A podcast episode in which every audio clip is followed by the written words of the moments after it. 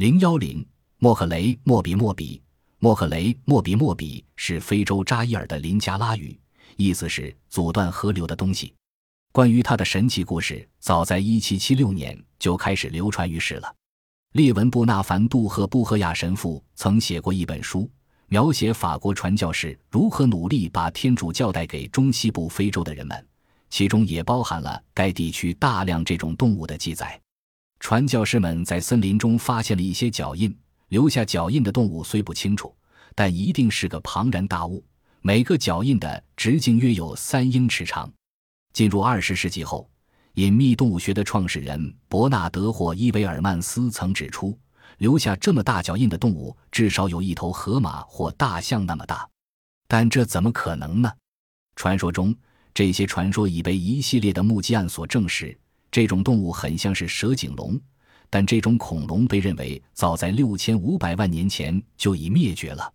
十九世纪七十年代，一个为英国贸易公司工作的青年埃尔弗雷德·阿洛伊修斯·史密斯被派往非洲的法属殖民地加蓬，在工作过程中，他沿奥古河来来往往。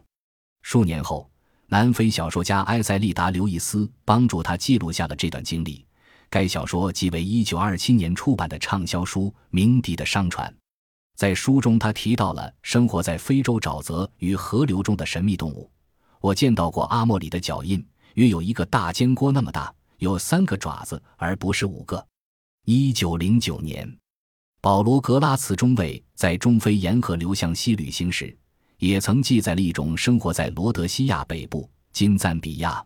班维乌卢湖附近沼泽中的巨大无比的动物，当地人无不谈之色变。半象半龙世界著名的动物标本收集家卡尔哈根贝克是第一个使这种动物引起公众注意的人，在他1909年出版的自传《授予人》中，记下了他是如何了解到这种动物的。在一次采集动物标本的探险中，一个队员，英国的狩猎家汉斯斯科姆古格。曾对他说起过，据说生活在中非的一种巨兽，一半似大象，一半似龙。在此之前，动物标本收集家与自然学家约瑟夫·曼格斯也曾对他说起过从土著人那里听来的类似报告。哈根贝克认为这种动物听起来像是一种恐龙，似乎与雷龙同族。哈根贝克对这些报告产生了极大的兴趣。便向报告中所言，生活着这些动物的那片广阔的沼泽地派出了一个探险队。由于疾病以及土著人的敌意，探险队最终未能到达该地区。哈根贝克不得不放弃了这项研究。斯科姆古格对哈根贝克说：“在罗德西亚北部金赞比亚的班维乌卢湖地区时，他感到奇怪的是，竟然没有发现一只河马。”他的当地向导解释说。这个湖中生活着一只怪兽，把河马全部杀死了。由此地向西五百英里的迪里洛沼泽地中，他也听说过类似的动物。这些事件在非洲、欧洲与美国引起了巨大的反响。报纸不断的重复这些故事，人们的看法从极度怀疑到无比兴奋都有。但几个月后，这些事所引起的轰动就逐渐淡出了人们的视线。一九一一年，北罗德西亚的殖民官员弗兰克梅兰德在一份地理学杂志上声明：那些被认为是雷龙或某种恐龙的东西，据说是生活在这些沼泽之中，但我本人却从未听到过关于这种动物的传言。一九一三年，德国政府派遣弗雷赫尔·冯斯坦·朱罗斯尼兹上尉率队到非洲靠近刚果边界的喀麦隆殖民地进行测量工作。在他的正式报告中，该报告数年后才得以发表。提到，在刚果乌班吉河、桑加河与伊克莱姆巴河下游地区，许多人，包括那些对当地的野生动物十分了解的有经验的猎人，都说起过一种叫莫克雷莫比莫比的动物。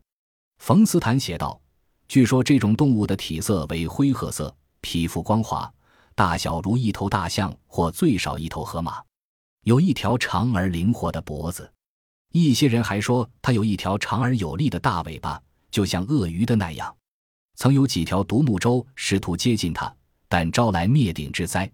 这头怪兽立即向小船发起进攻，杀死所有人员，但并未吃他们的尸体。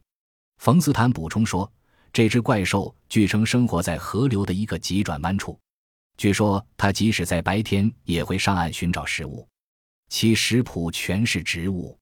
当地人指给我看他所喜食的一种植物，这是一种藤蔓，开有大大的白花，有奶白色汁液，接着像苹果一样的果子。在索姆伯河，当地人指着一条小路说：“这就是这只怪兽在觅食时采压出来的。”这条小路是新采的，附近确实有上述那种植物生长。由于路上有太多其他动物留下的足迹，斯坦没能够辨识出哪些是这只怪兽留下的。在随后的二十年中，曾派出过两个捕猎雷龙的探险队，但没取得多少成绩。一九三八年的一次探险中，德国人利奥·冯·伯克斯伯格收集了许多莫克雷莫比莫比的报告，但在一次由当地不友好的土著人发起的进攻中，全部丢失了。要不是隐秘动物学家威利利与伊凡桑德森。二人在一九四八年的《星期六晚邮报》上撰写了一篇有关这种动物的论文，以及霍伊维尔曼斯持续对其保持着兴趣。那么，莫克雷莫比莫比可能早已被除其生存地之外地方的人们淡忘了。霍伊维尔曼斯在他一九五八年出版的《追踪未知动物的足迹》一书中，专门为这种动物留了一章。